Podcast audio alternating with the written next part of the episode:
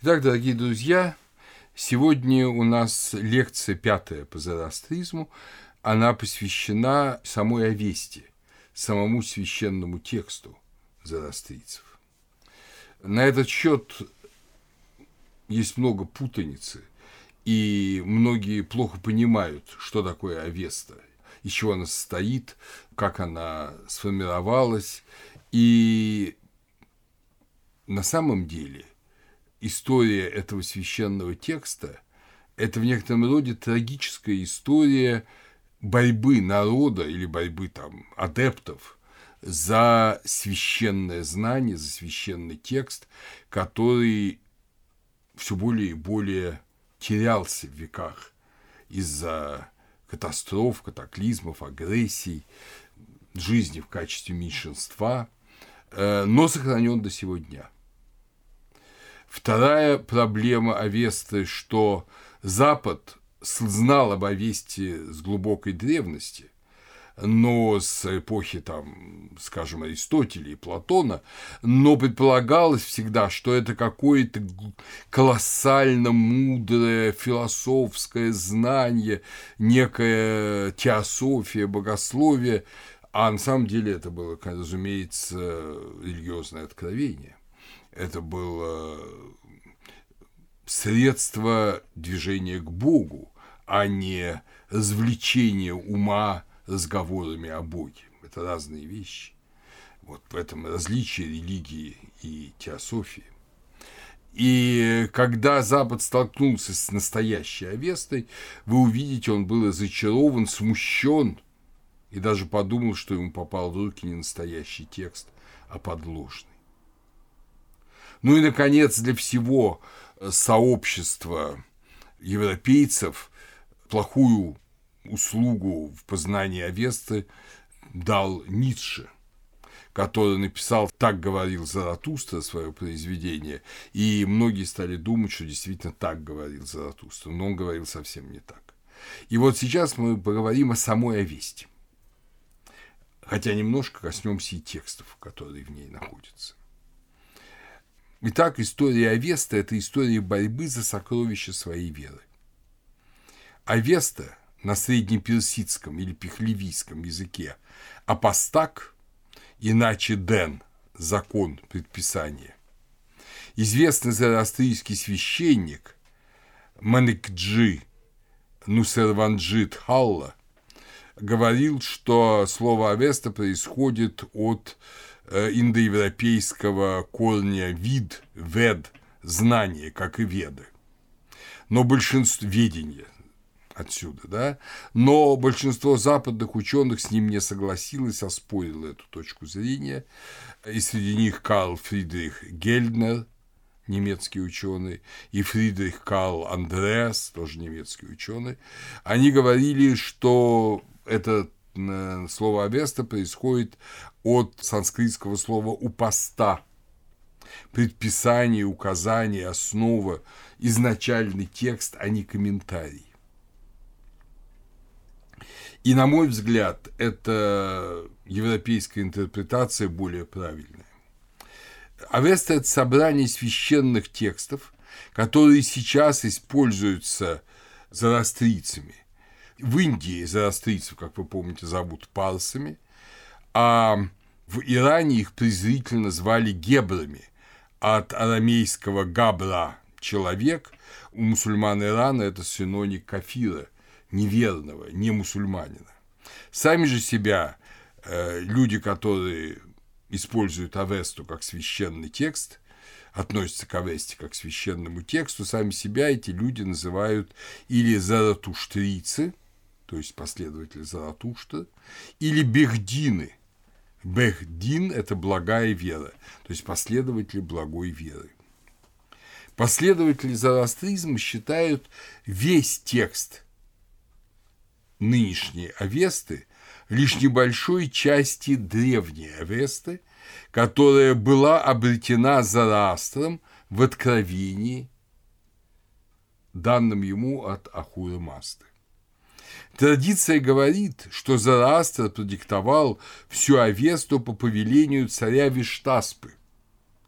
и она была записана на 12 тысячах дубленых коровьих кож, вариант на 120 досках, золотыми письменами, особым священным алфавитом Ден Диберах. Но поскольку книги вот той древней Авесты именовались насками, а наск – это связка, то, по всей видимости, речь идет все-таки о кожах. Тем более, что древние э, иранцы восточного Ирана тем более, они были скотоводами, и понятно, что кожа была одним из удобных средств для письма. Что нам важно? В отличие от индийской традиции устной трансляции текста, вы же помните, что веды, и да и вообще все древнейшие иораньяки, упанишады и брахманы, они не записывались очень долго. Они были записаны уже в конце первого тысячелетия до Рождества Христова, а а веды даже позже. Вот это убеждение, что устный текст священен, письменный текст умирает, дух живит, а буква боготворит, как говорится э, в посланиях апостола Павла вот это убеждение не разделялось зороастрийцами, по всей видимости. По крайней мере, если верить традиции. И, видите, и Виштаспа, и Зороастр тут же захотели зафиксировать традицию. То есть мы видим, что в отличие от индийской традиции, устной трансляции текста, Зороастр в соответствии с современной ему традицией западной тут же зафиксировал письменно священный текст. Это собрание содержало огромную сумму священных знаний богослужебного, богословского и прикладного содержания, медицины, астрологии и тому подобное. Были составлены два списка вот этой изначальной Авесты по традиции, то есть два раза по 12 тысяч дубленых коровьих кож – и они хранились одно в столичном, в сокровищнице столичного города Истахра, это Персеполь, а второе хранилось в сокровищнице в Шизе. Шиз некоторые исследователи считают, а, а еще больше раньше думали, что это Самарканд, один из городов тоже древнего Ирана. Конечно, немножко не состыкуется это с тем, что во времена Виштаспы ни Самарканд, э, ни Персеполь не входили в государство Виштаспы. Э, но уж тут мы вообще многого не знаем. По крайней мере, э, в Шахнаме написано, что Зардуш по приказу Виштаспа записал Ден – то есть закон Авесту, в составе 1200 фрагардов, глав, письмом веры, Ден Диберах, на золотых досках и поместил в сокровищницу огня.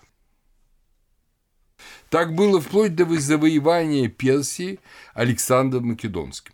А это, как вы помните, 330 год до Рождества Христова. В Шахрихан-Иран то есть э, в повествовании о царях царей Ирана, говорится, коварный Александр сжег и бросил в море священную книгу семи царей.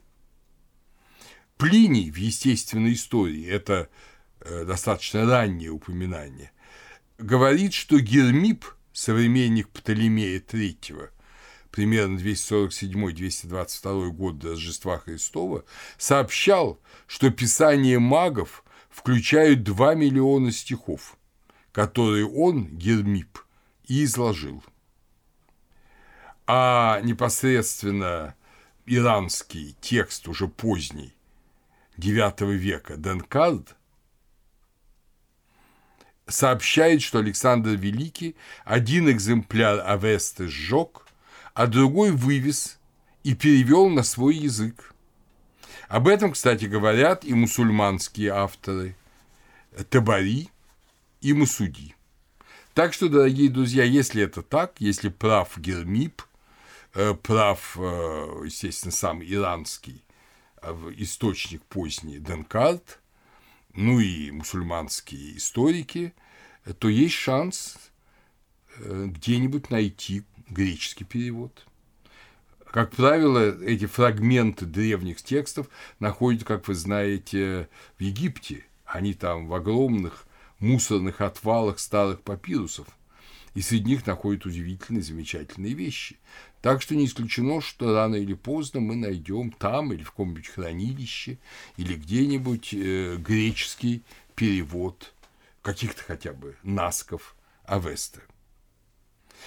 Как бы там ни было, э, после походов Александра Македонского, когда закончилась династия Хеменидов, Примерно на полтысячелетия при Селевкидах и Аршакидах Авеста была в небрежении, и многое оказалось утерянным. Люди продолжали следовать пути Зараста, но Авеста не была государственной, видимо, религией. Но немало и сохранилось в различных текстах и в памяти зарастрийских священников. благочестивый, надо сказать, один из самых известных э, персидских да мусульманских царей, уже сасанит Хасров Анушерван, если переводить его имя, доброславный с бессмертной душой. Анушерван – бессмертная душа. Э, был на престоле в 531-579 годах. В одной из своих надписей сообщает, что царь персидский Валахш, это, видимо, ашакитский царь Валагес I, 51-78 годы после Рождества Христова, то есть сразу первый век, да, вскоре после распятия Иисуса Христа, повелел собирать устные и письменные фрагменты Авеста. О том же говорят и поздние книги персидские уже на Пехлеви, Алтай Вираф Намак и Денкарт. Этот труд продолжил основатель династии сасанидов Ардашир, сын Папака. Это 226-240 годы после Рождества Христова. Текст Авесты был восстановлен зороастрийскими священниками, собравшими письменные фрагменты и устные пересказы. Восстановлен он был на изначальном авестийском языке но записан был уже особым новым священным алфавитом. Окончательно текст был утвержден при Шапуре II 309-379 и его первом министре Имабидан Мабеде, то есть первосвященники, Адурбаде, по-авестийски Атерапт, хранимый огнем, отсюда, кстати, от Рапатена, Адурапте э, Махрас Пандани. За это Адурапт получил почетное прозвище «Украшатель веры» Арастар Иден на Пехлеви. Он же, восстанавливая древний текст, э, его кодифицируя, он составил дополнительный текст «Малую Авесту», «Хорде Авесту», и оставил множество наставлений, вошедших в шестую книгу Денкарда. Вы понимаете, что Денкард – это Ден – вера, Денкард – деяние веры. Это то, что же было сделано после Адурбада, вот это Денкард, но отталкиваясь от его деяний. Таким образом, в IV веке третьем-четвертом веке Авест, после Рождества Христова, Авеста была восстановлена, но дорогие друзья, восстановлен далеко не полностью.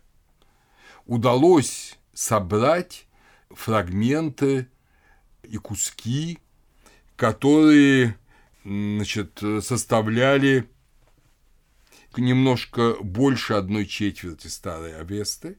Из 1200 фрагардов удалось восстановить только 348, которые были сведены в 12 книг эти книги называются тоже наски, связки.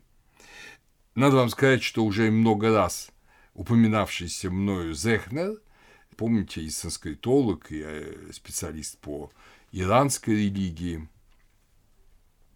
Он сомневается в этом решительно в своей книге «Рассвет и цветение зороастризма». Он считает, что это не восстановленный, а созданный текст. Что до этого Авест существовал, то есть до сасанидов, Авест существовал только в устной трансляции. Я думаю, что он находится в плену именно индийских представлений о долгой устной трансляции текста. Тем-то интересно, дорогие друзья, Авеста и вообще весь э, вот это весь подвиг Зараастра, кроме всего прочего, он интересен тем, что тот же самый индоарийский субстрат, индоарийская традиция веры в отличие от Индии, была Зараастром, он, наверное, конечно, этого не хотел, не думал и в культурологическом плане не рассуждал, но фактически его дело было возвращение религии ведической и доведической, индоарийской на европейскую почву с характерными для Запада приемами фиксации текста. В Денкарте есть название всех этих насков – 21 Наска и краткое изложение их содержания. Так в десятом Наске содержались поучения царя Виштаспы и описание его войн с Арджаспом, вождем племени Ксионов, противников Заравстра. А в двенадцатом Наске история человечества от творения первого человека до призвания до Заратуштры. В шестнадцатом уголовное, гражданское и военное право. То есть вы видите, что мы потеряли очень много, хотя какие-то фрагменты этих насков, как мы сейчас узнаем, сохранились. Но в любом случае восстановленный сасанидами текст Авесты был опять энциклопедическим текстом.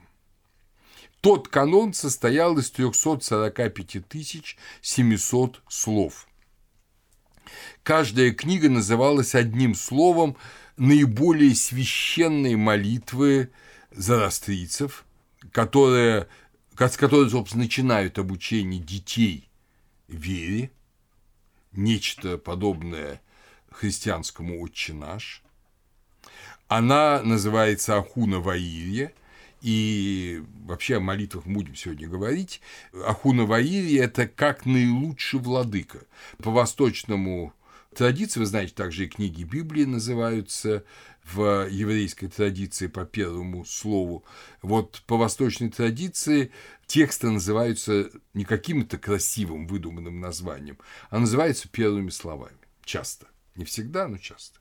И вот здесь тоже эти как наилучший владыка Ахуна Ваирья – это первые слова этой молитвы и ее название. Молитва, которая знает наизусть с младенчества каждый зарастриец. Какова же эта молитва?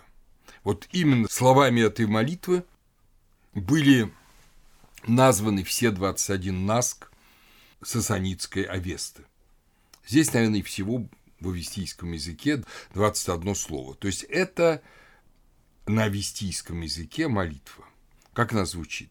Как наилучший владыка, так и судья, избираемый в согласии с истиной, утверждай силу действий, происходящих от жизни, проводимой с благим помыслом, ради мудрого Мазды, ради мудрого пастыря бедных. Бедный, кстати, Дригу – это персидская Дарвиш, Дарвши – это мусульманская Дервиш – то есть это смиренный и набожный человек, который думает не о земном богатстве, а о духовном совершенствовании. Эта молитва, как говорят на, естественно, древнем авестийском языке, была составлена самим Зарастром. Вот это первая и главнейшая молитва, и ее словами названы 21 наск Сасанитская Авеста. Но беда Авесты на этом не закончилась. Ее уже, как вы понимаете, от нее осталось только, там, скажем, 30, да, 28 процентов. А э, потом произошло завоевание мусульманами Персии в VII веке, в 633-651 годах, что привело к новым огромным утратам текста. Мусульмане уничтожали приверженцев зороастризма, особенно священников, их храмы и сжигали священные тексты.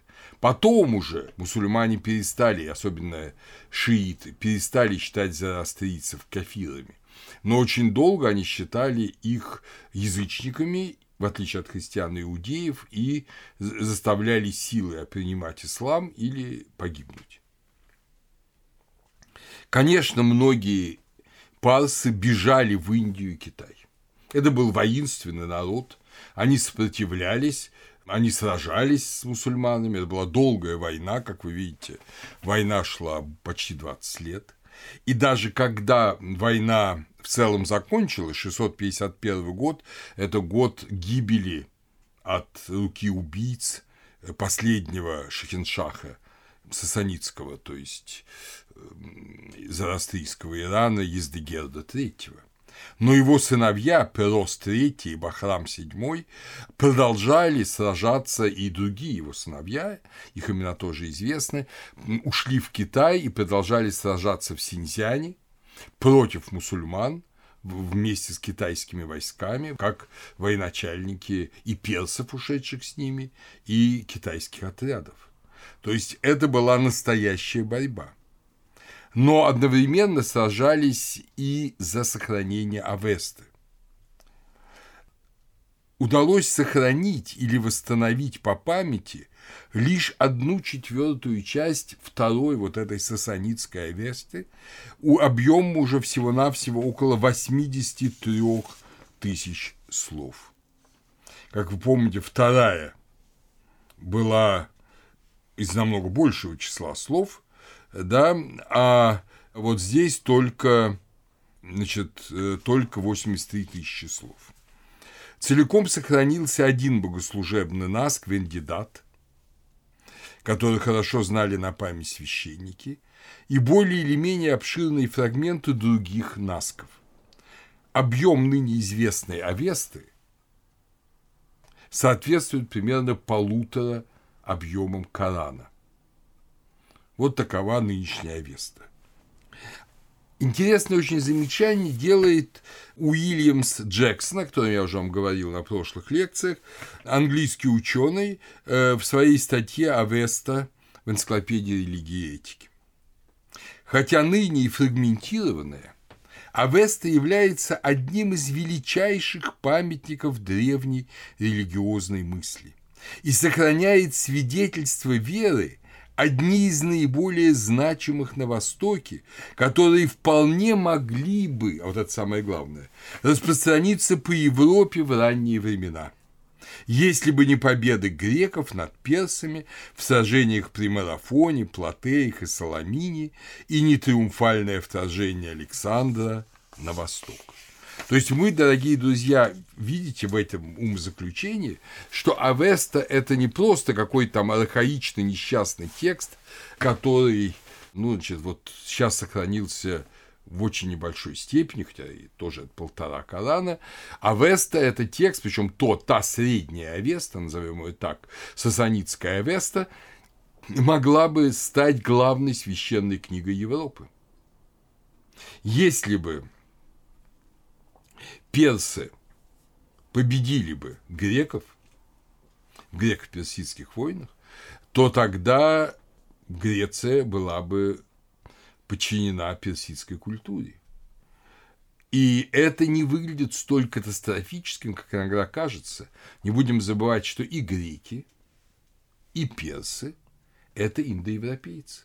По сути говоря, это была война двух индоевропейских народов друг с другом которые хранили внутри себя индоевропейскую культуру. И если в каких-то технических и отвлеченных знаниях греки, может быть, где-то и опережали персов, то, по крайней мере, в области религиозной они бесконечно отставали от них к тому времени, когда были греко-персидские войны.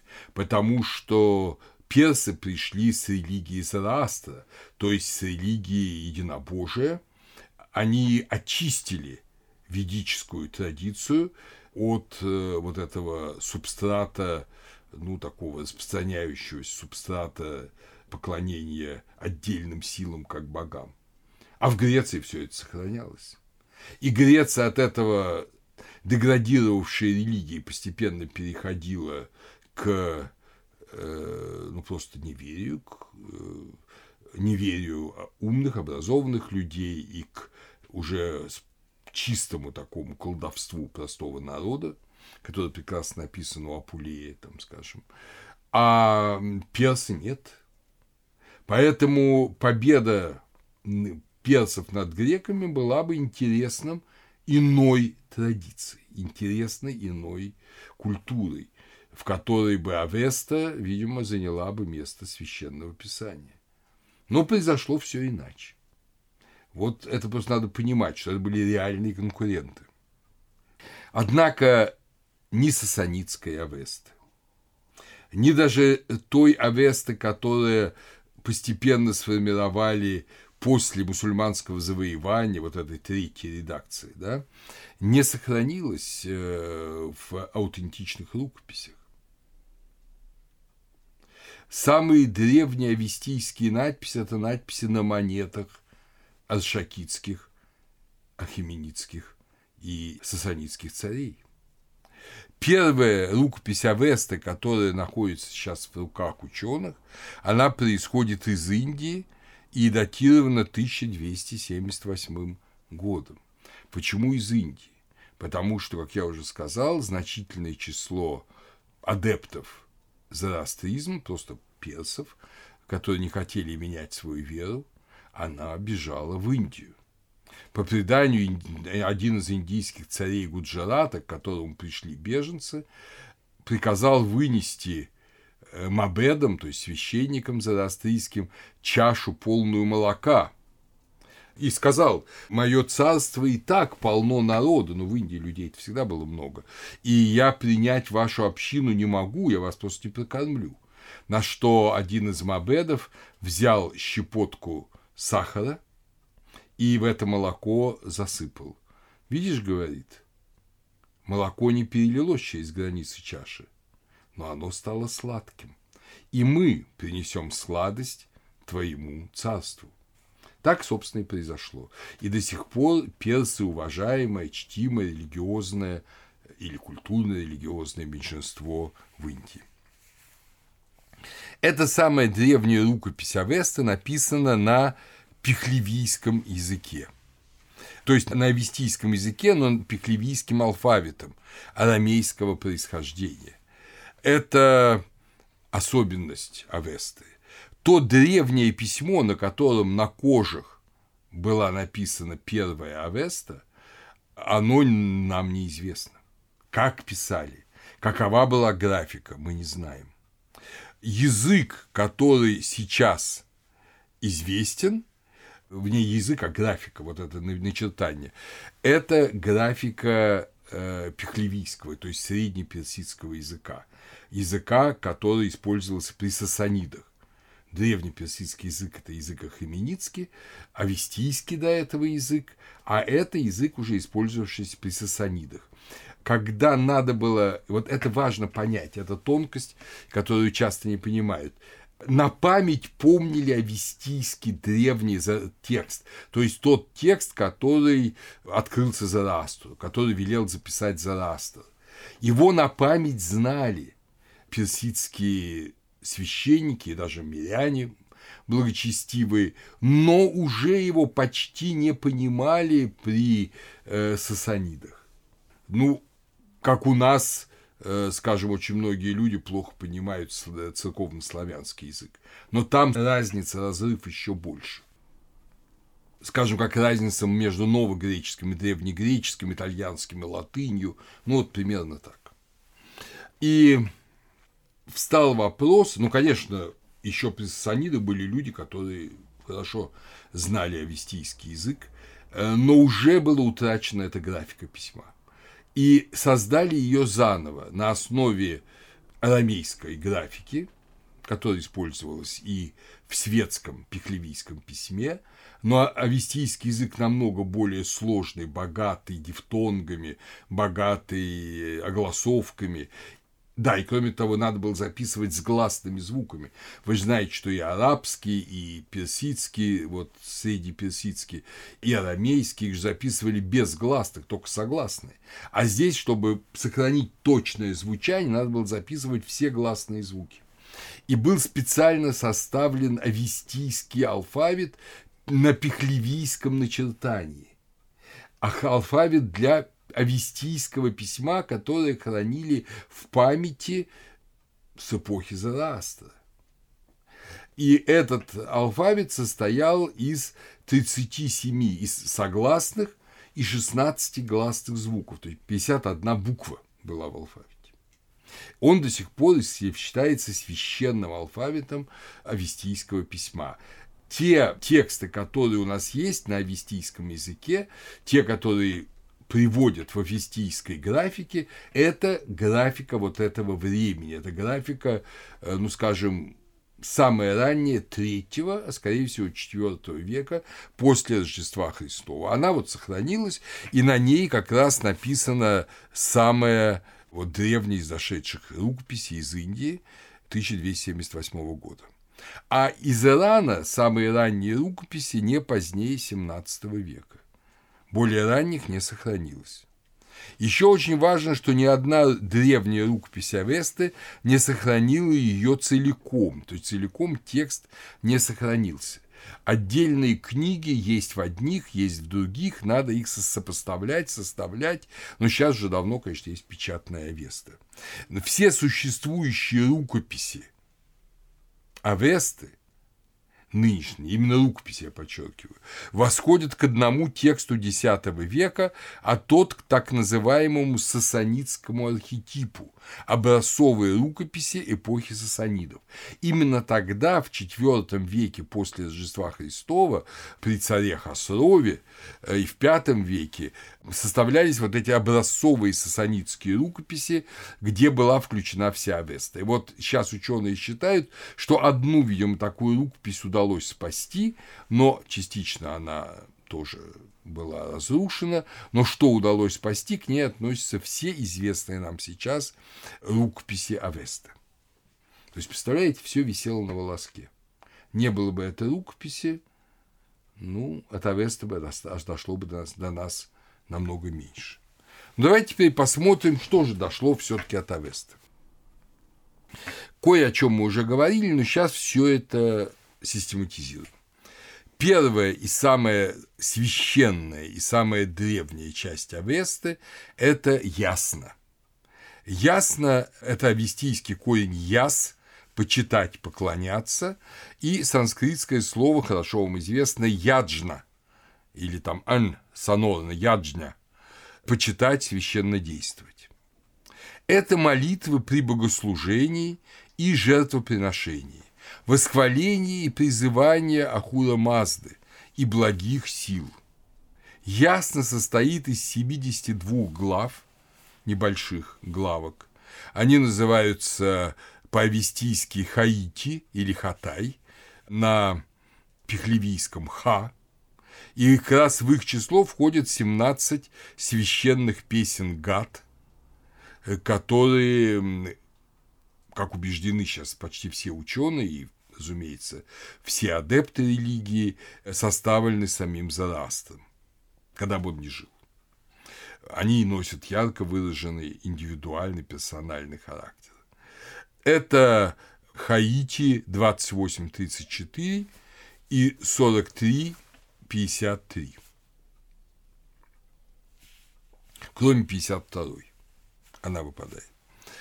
Язык гад, как пишет современный исследователь Ньоли, в смысле литературного жанра гаты близки к ведическим гимнам и подтверждают присутствие в Иране, как и повсюду, традиции индоевропейской священной поэзии. Это его слова из э, статьи Авеста в энциклопедии религии Мерчелиата. Не забудем, что вот этот древнеиндийский язык он, когда был открыт в Европе, он нас совершенно потряс Европу. Мы вообще любим считать вестернисты, западноцентричные люди, уж Греция, Рим, что сравнится с ними. А вот что пишет сэр Уильям Джонс – который, как вы помните, перевел Хита Падешу, законы Ману и был в XVIII веке судьей Калькутского суда и невероятным полиглотом, знавшим до, по 13 языков, в том числе такие китайский, санскрит. На санскрите он говорил бегло.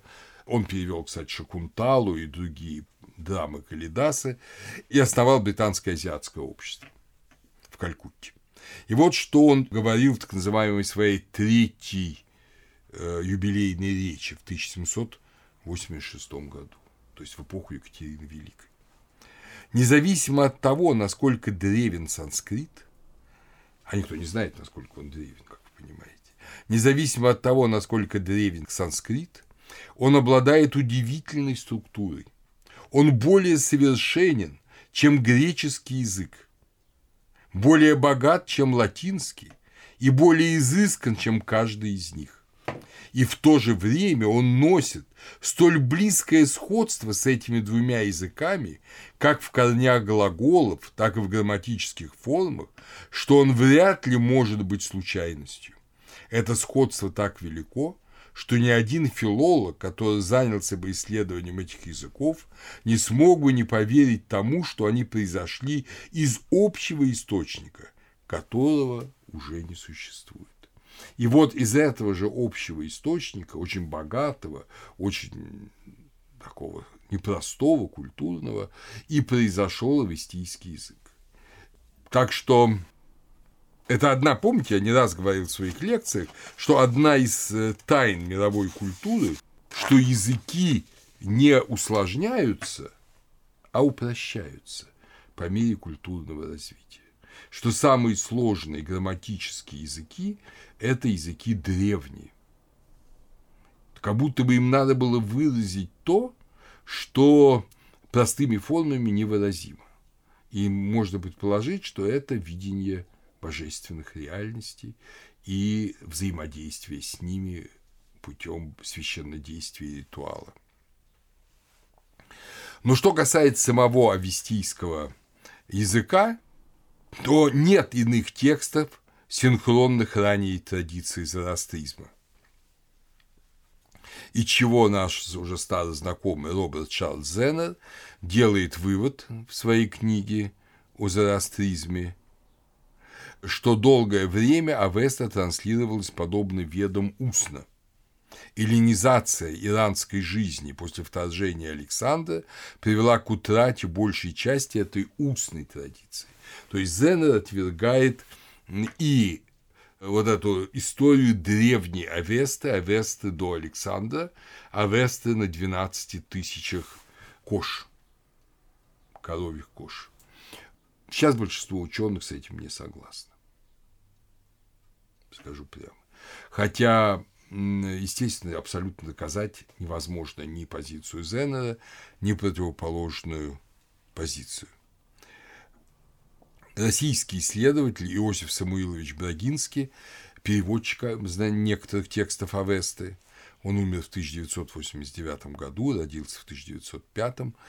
Он э, писал в книжке переводов Авесты вот на русский язык, что, судя по языку, по содержанию и по ряду социально-исторических моментов, многие тексты Авесты, в том числе наиболее ранние, сложились гораздо позднее Ригведы, но до Ахименидского царствования. То есть э, это как раз то самое время, о котором мы с вами уже говорили. Итак, вернемся к ясне. Пока мы говорили о языке ясно, ведь то, о чем мы говорили, это язык ясный. Это язык э, гад. Как я уже говорил, что гад составляет Хаити 28-34 и 43-51 и 53 Хаити. Между ними 35-41 это ясно Хаптан Хаити, то есть семиглавное ясно, написанное не ритмическими стихами, а прозой. Она составляет Хаити 35-41. Также Им предшествует 27-я Хаити, которая содержит три основных молитвы зороастризма. Одну из них, Ахуваирию, или Ята Ахуваирию, я уже вам читал, две других, Йенхи Хатам и Ашем Воху. Они, значит, содержатся в этой Хаите 27. Они написаны на том же авестийском языке, и если Ахуваирию, безусловно, принадлежит самому Зарастру, то другие молитвы принадлежат или ему, или его ближайшим ученикам.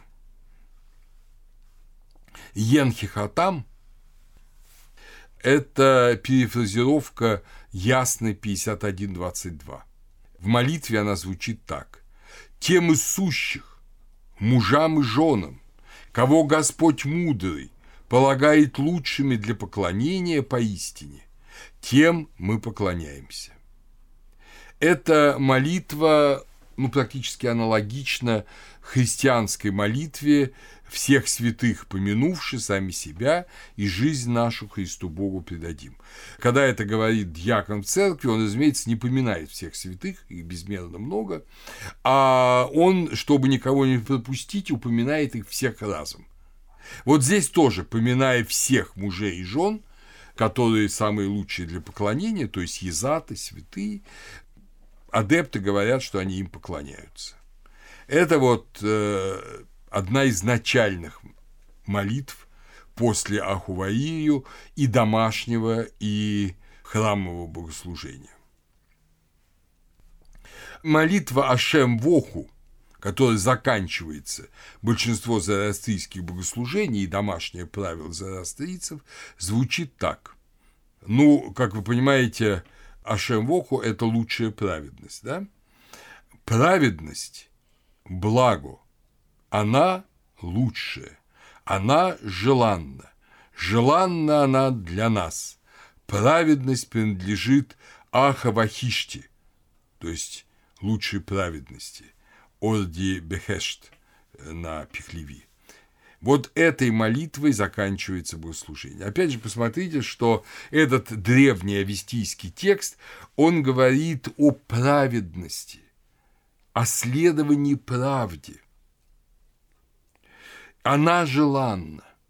В мире, где, видимо, очень много неправды, желанна праведность, и ради нее совершается все богослужение, ради нее. И в итоге подводится черта, что мы поклоняемся, потому что она лучше. В Хаити 55 присутствует молитва, которую написал кто-то из первых учеников Заратуштры – она называется Айрема Ишьо. Айрейма – это Ариман на санскрите. Вы помните, что Ариман – это друг, э, дружка на свадьбе, но буквально это ариец. Ария, ариец, ман – человек. Человек ариец, ариец – это бог-хранитель народа, арийского народа, Арьяман. И вот к нему обращена эта молитва. Пусть желанный Арьяман, Арьяма Ишью – это желанный Арьяман, пусть желанный Арьяман придет на помощь мужам и женам Зарастра, то есть зарастрийцам, поддержит их благие помыслы, чья совесть заслуживает желанной награды, для того я прошу вознаграждения за праведность которую определит Ахура Мазда, Господь мудрый. Опять же, вы видите, все вопрос совесть. Совесть заслуживает желанной награды, то есть правильный выбор, выбор честный, выбор правды, а не лжи мы начинаем, вот смотря на эти древнейшие молитвы из Ясны, мы да с вами, дорогие друзья, начинаем понимать одну вещь, достаточно простую, но в то же время и важнейшую, и сложнейшую. Отличие традиции, ну, скажем, Упанишат и позднейшей аскетической традиции Индии, традиции йоги от традиции Зараста. Традиция Упанишат раскрывает в человеке его божественную суть. И когда человек освобождается от всего, что не соответствует его сути, он соединяется с Богом, Атман соединяется с Брахманом. А в зороастризме, то есть никакого акцента на нравственное не делается. Оно не важно здесь. Ну, для большинства оно важно, чтобы просто не отягощать самостью человека, но само по себе оно не важно. А в зороастризме наоборот, и вообще во всей любой западной религии, соединение с Богом есть результат контроля над своей волей, не над своим телом. Конечно, тоже не надо грешить телом, но главное это не совершенствование сил тела, не обнажение и подчинении тех энергий, которые присутствуют в теле и которые большинство западных людей не знают, не чувствуют вообще. А они есть, потому что Бог сотворил тело энергийно очень мощным. Но это не интересует западной религии, не интересует Зараастра. Его не интересует вот эта мощная энергия тела, его интересует другое – покорность владыки мудрому покорность Ахурамасте, следование его воли, потому что он благ и мудр. И если ты будешь покорен ему, то все будет хорошо. То есть два разных подхода. Обнаружение в себе и выявление божественных качеств твоего естества – это Индия.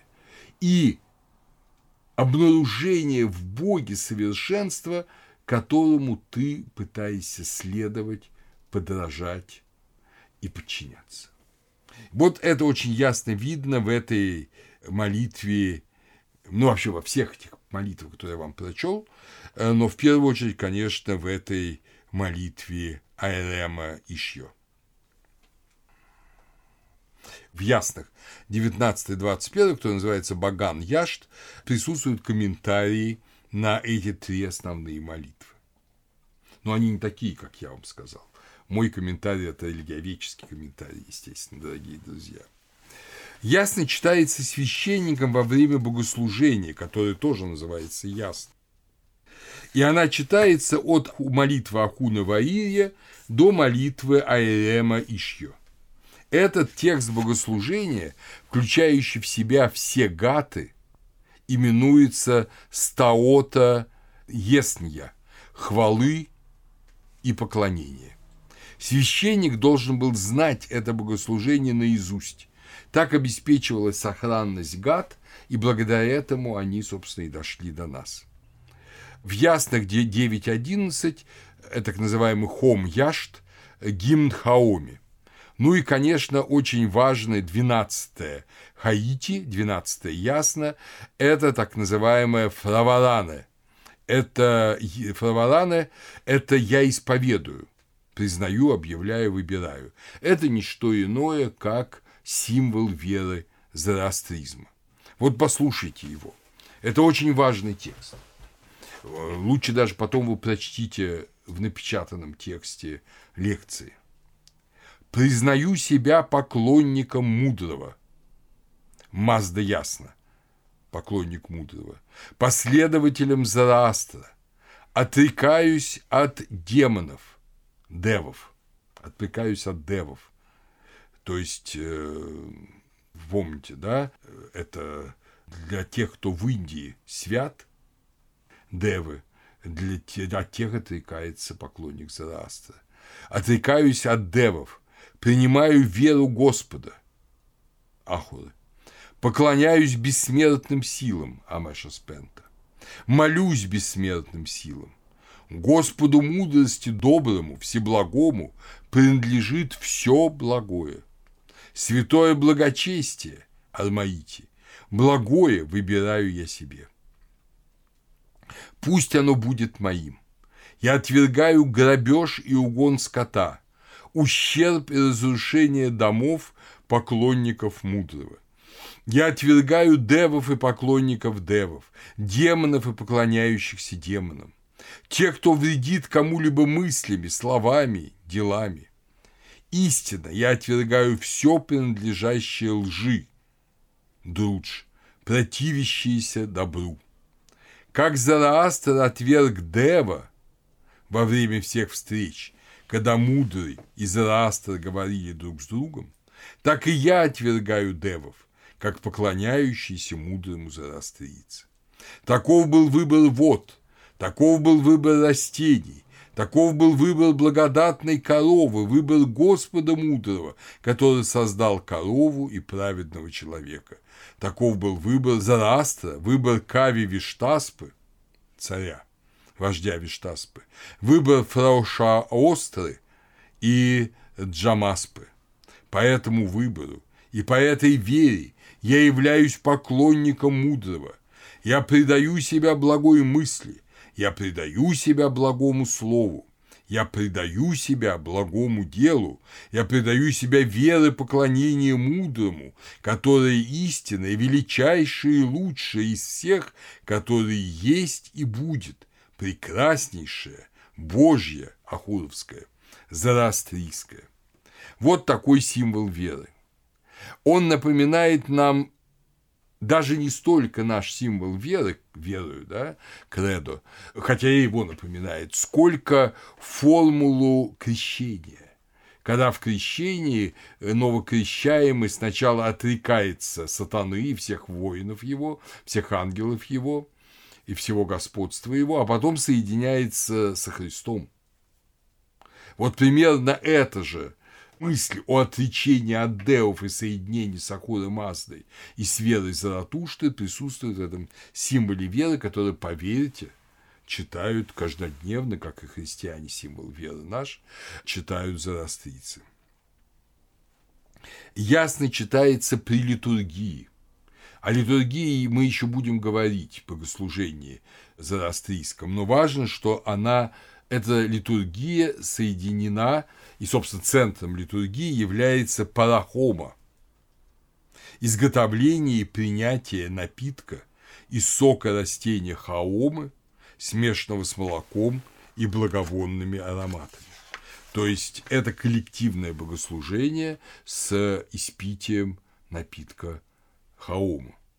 Опять же, исчезла в Индии, осуждалась Зороастром – и вновь проявилась хаом безалкогольный напиток, в нем уже вообще нет никаких галлюциногенов, ничего. Э, вот нынешняя хаома, э, вот ее пьют для соединения с ахудомастой. Вот такова ясно. Как вы понимаете, ясно это сумма литургических текстов.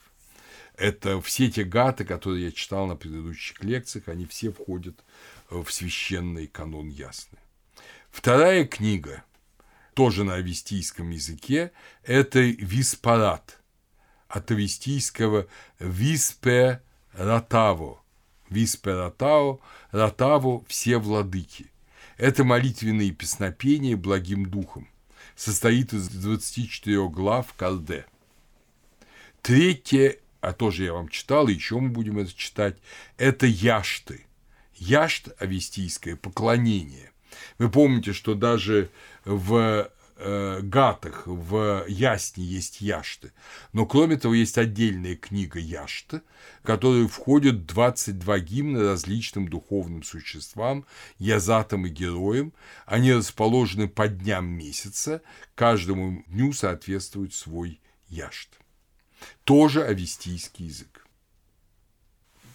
Малая Авеста на авестийском языке Холде Авеста, среднеперсидское Хвалтак Апостак, это уже текст, как я вам уже говорил, составленный в IV веке после Рождества Христова, когда, надо, когда собирали остатки старинной Авесты, уничтоженной Александром Македонским. Малая Авеста – это собрание пяти молитв, Ньяшич, пяти гимнов, Гах, четырех благословений, Афренакан, два тридцатидневника – Сироза или Сихрочак. В двух видах. В родительном падеже призывание божеств – это малая сироза, в винительном – большая сироза. Молитвенные посвящения на каждый день. Это молитвослов для мирян на Пехлеви, не на авестийском языке, а на Пехлеви, который вот был как раз составлен восстановителями веры. Следующая книга – это «Вендидат». Вендидат, искаженное среднеперсидское видевдат от авестийского видаево датем, закон против девов, прозаические диалоги Ахура Мазды и Зараастра, о соблюдении ритуальной чистоты и восстановлении праведности Аши. Состоит из 22 глав фрагардов. Вендидат целиком составляет 19 наск Авесты, но он переложен уже пехлевийским языком. То есть он уже не на авестийском языке, а на пехлевийском языке. И это, кстати, говорит о том, что это не заклинание. Потому что, как вы знаете, в заклинаниях самое главное – адекватность звуков.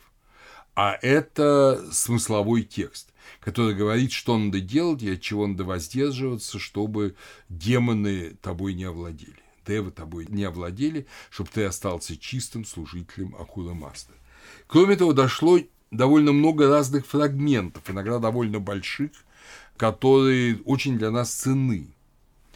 Это Нерангистан, три фрагарда пехлевийских комментариев на ритуальные предписания Авесты.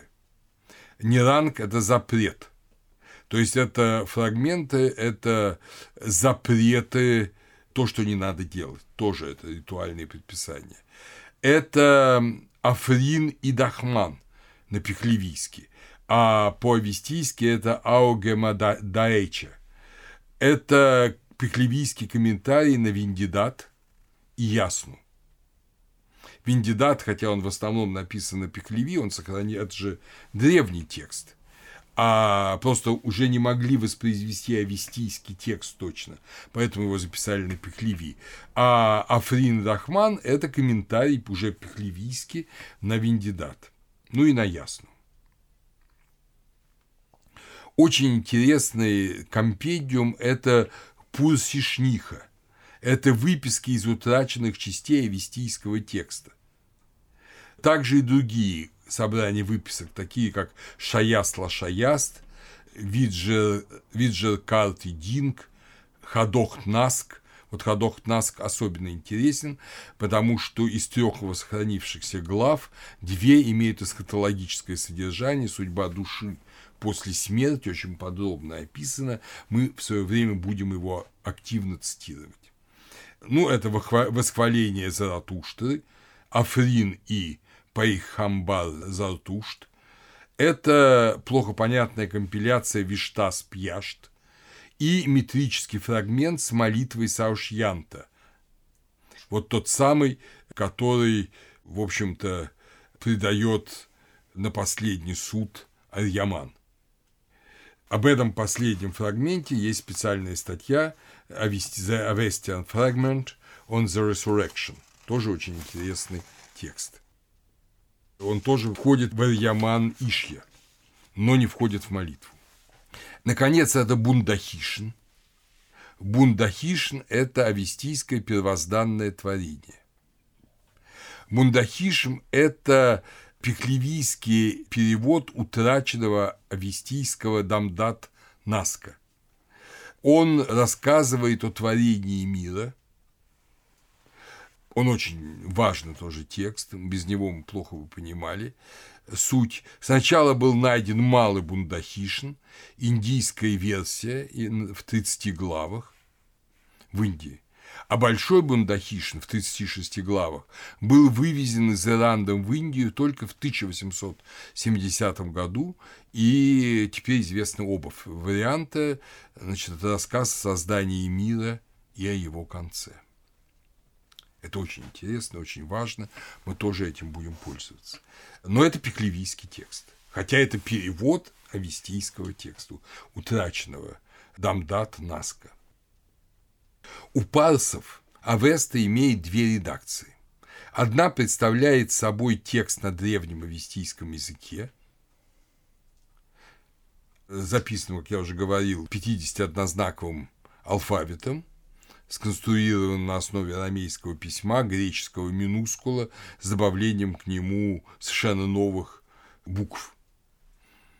Это редакция Авеста, которая называется «Чистая Вендидат», Вендидат Саде. Его структура жестко определена каноном и включает Вендидат, Веспирит и Ясну –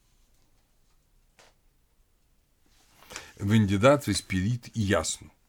Три книги на авестийском языке. Вендидат Саде используется в богослужении. Его текст, тексты расположены не по книгам, а в порядке потребностей богослужения. Другая редакция Авесты содержит разбивку на книги, главы и строфы с переводом и по комментариям на среднеперсидском пехлевийском языке, записанным вот естественно, в третьем-четвертом веках после Рождества Христова. Этот корпус именуется Авеста и Зент. Зент или Зант, э, авестийская Азаинки, комментарий объяснения. На Пехлеве это апостак Вазант, авестийский текст с комментарием. Но первый исследователь текста Авесты в Европе а, Анкетиль Дюперон, о котором мы еще будем говорить, и вы помните его по переводу Упанишат, он использовал обратный порядок слов «зенд авеста», что, конечно, неправильно, комментарий и оригинальный текст. Сначала должен быть оригинальный текст, потом комментарий. И это наименование ошибочно утвердилось в Европе, и в 19-м начале 20 века вообще чуть ли не весь текст называли «зенд авеста». Но на самом деле авеста и «зенд» – это текст и комментарий. Как пишет тот же Уильямс Джексон, специалисты в области Авеста ныне согласны в том, что нет серьезных оснований говорить об утрате традиций. Известно, что последние парфянские цари, ну, сасаниты, да, были исполнены настоящего зороастрийского духа. И это может быть доказано из греческих, латинских и иных писаний. Традиция зороастрийской мудрости существовала все время между эпохой Александра и возвышением сасанидов в III веке по Рождестве Христову. Так что это средняя Авеста между мусульманским завоеванием наверху и завоеванием Александра Македонского в древности, эта средняя Авеста, она транслировалась все время что-то записывалось, но сведено было только при сасанидах. Около 1200 века после Рождества Христова значительная часть пехлевийской Авесты была переведена на санскрит таким священником зарастрийским Нерьо Санхом, сыном Тхавала. Это очень важное подспорье – для всех исследователей, потому что переводчик прекрасно знал э, и понимал авестийский язык еще. И он адекватно перевел на санскрит то, что в позднейших переводах уже мало понятно. То есть, понимаете, на авестийском непонятно, а в его переводе на санскрит он нашел правильные санскритские слова. Санскритский язык намного лучше проработан учеными и известен в деталях грамматически, и поэтому перевод на санскрит – огромное подспорье в уточнении перевода с авестийского языка. В Европе Авеста была по названию известна еще с античности. Первая рукопись Ясны, именно Ясны, с гатами, была доставлена в Англию и хранилась в Кантенберри с 1633 года но никто не мог из Индии, но никто не мог ее прочесть. В 1723 году Джордж Бухер привез из Сурата Вендидат Саде, то есть не одну ясную, а весь Вендидат Саде, в Оксфорд и пожаловал его в Бодлианскую библиотеку. Но этот текст никто не мог прочесть, он висел на стене в рамочке под стеклом, как просто курьез нечитаемого текста. Томас Хайт, который издал религиозную историю Древней Персии на латинском языке в 1700 году, он хотя и мог держать в руках вот этот текст из Кентенберри, но он его тоже прочесть не мог, и он черпал свои сведения из позднейших персидских источников, в том числе из Шахнаме, ну и из античных источников. Впервые прочесть Авесту и перевести ее на европейские языки удалось только во второй половине XVIII века. Издание 1771 года, а переводчиком был знаменитый Абрахам Гиацинт Анкетиль Дюперон. 1731-1805 год. Этот человек должен быть также уважаем и почитаем всеми ценителями древности, как, скажем, и Шампальон, переводчик э, и дешифровщик египетских иероглифов. Чтобы выучить новый язык, а он знал о наличии этих рукописей э, в Англии, Анкетиль Дюперон, сам француз, отправился в Индию, и поскольку он не мог найти денег, как мы бы сейчас сказали, на грант научный, он э, записался простым солдатом и со множеством приключений прибыл в Индию, добился своей цели, стал учеником Мабедов, пройдя даже многие обряды зороастризма и многие посвящения. Он жил в Индии с 1755 по 1761 год и вернулся сначала в Англию, где работал в Бодлианской библиотеке, сверяя рукописи. Он привез очень много рукописей зороастрийских текстов.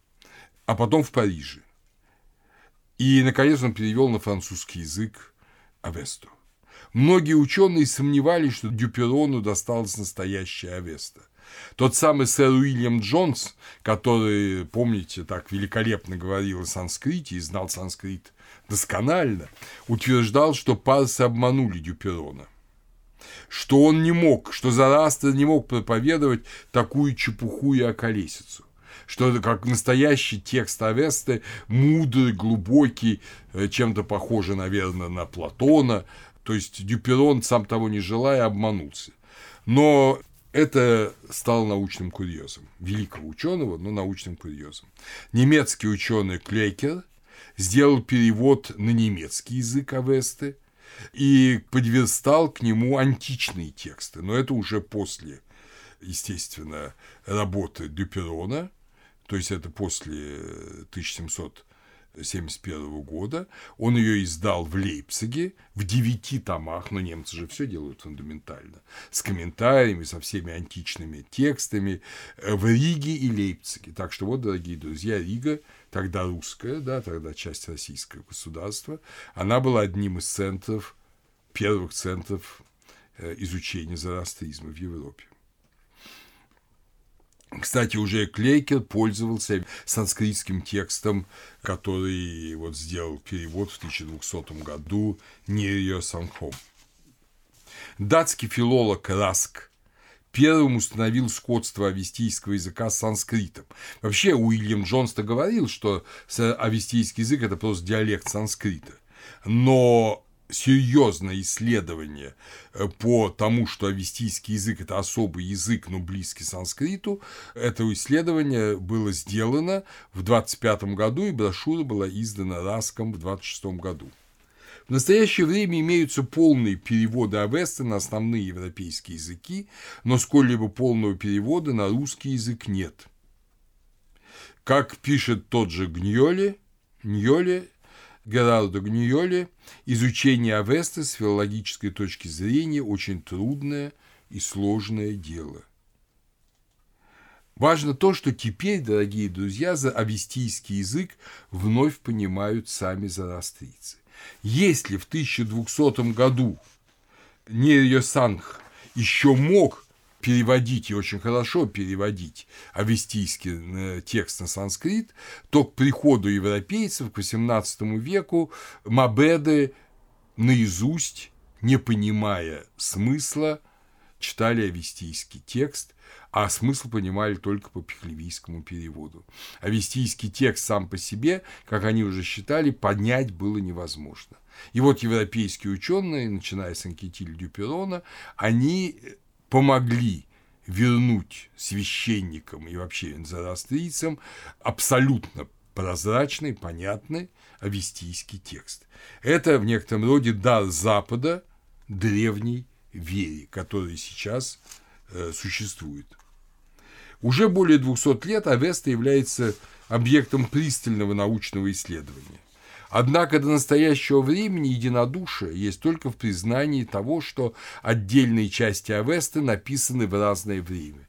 Не все они даны Зороастру. Ну, собственно, на самом деле и зороастрийцы в этом не сомневаются теперь.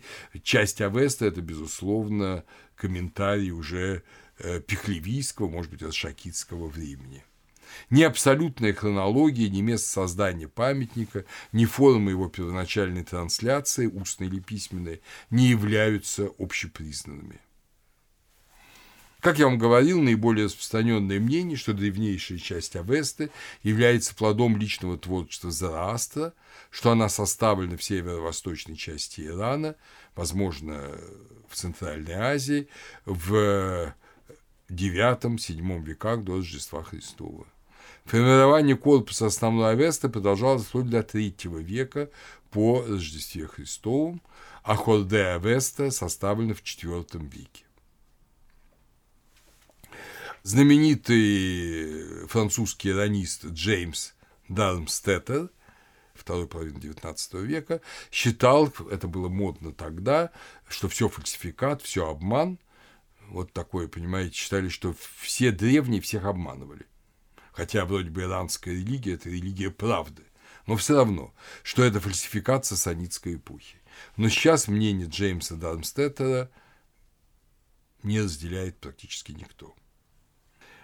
Одни исследователи рассматривают Авесту как результат спонтанного развития древней религиозности индоиранцев и сравнивают ее здесь с ведами. Среди них известная вам уже Мэри Бойс – Другие видят в Авесте принципиально антиведический памятник, сознательно отвергающий всю предшествующую религиозную традицию ради утверждения абсолютного этического идеала и принципа единобожия. Кейпер, о котором мы с вами много говорили, вот в его арийском словесном поединке, прекрасно переведенном Семенцовым, прекрасно говорит об этом. Третьи, конечно же, полагают, что первоначальный антиведический принцип пророка Зараастра позднее вновь впитал элементы традиционной народной религиозности, в результате чего и возникла Авеста. Так думал Илья Аркадьевич Гершевич, английский ученый российского происхождения, Хенрик Самуэль Нюберг, шведский ученый. Ряд исследователей настаивают на первоначально устном характере трансляции, полагая фальсификации, придания ее древнейшей кодификации и существования вот в этой пространной до Александра Македонского версии. Об этом первым говорил Христиан Бартоломе, 1855-1925, живший в Германии, и Бейли. Другие соглашаются считать нынешнюю Авесту результатом собирания как письменных, так и устных элементов. Это Зехнер. Большую пользу в изучении Авеста оказывают и сейчас ученые зороастрийские священники. Э, можно среди них назвать Анклисария, Баде, Санжан, Санджана, но к их интерпретациям надо относиться немножко осторожно. Они, естественно, хотят углубить, прославить, подтвердить традиционную версию происхождения текста. Но, тем не менее, они в некотором роде понимают текст глубже, благодаря того, что они сами живут в нем. Вот такова, дорогие друзья, Авеста, этот священный текст зороастрийцев. Теперь вы его представляете структуру, вы можете прочесть его на английском, французском, немецком языке, ну и в значительной степени в фрагментах на русском языке. И следующую нашу лекцию, как я уже обещал, мы э, посвятим космогонии и антропологии, то есть учению о створении, создании мира и создании человека в зороастризме.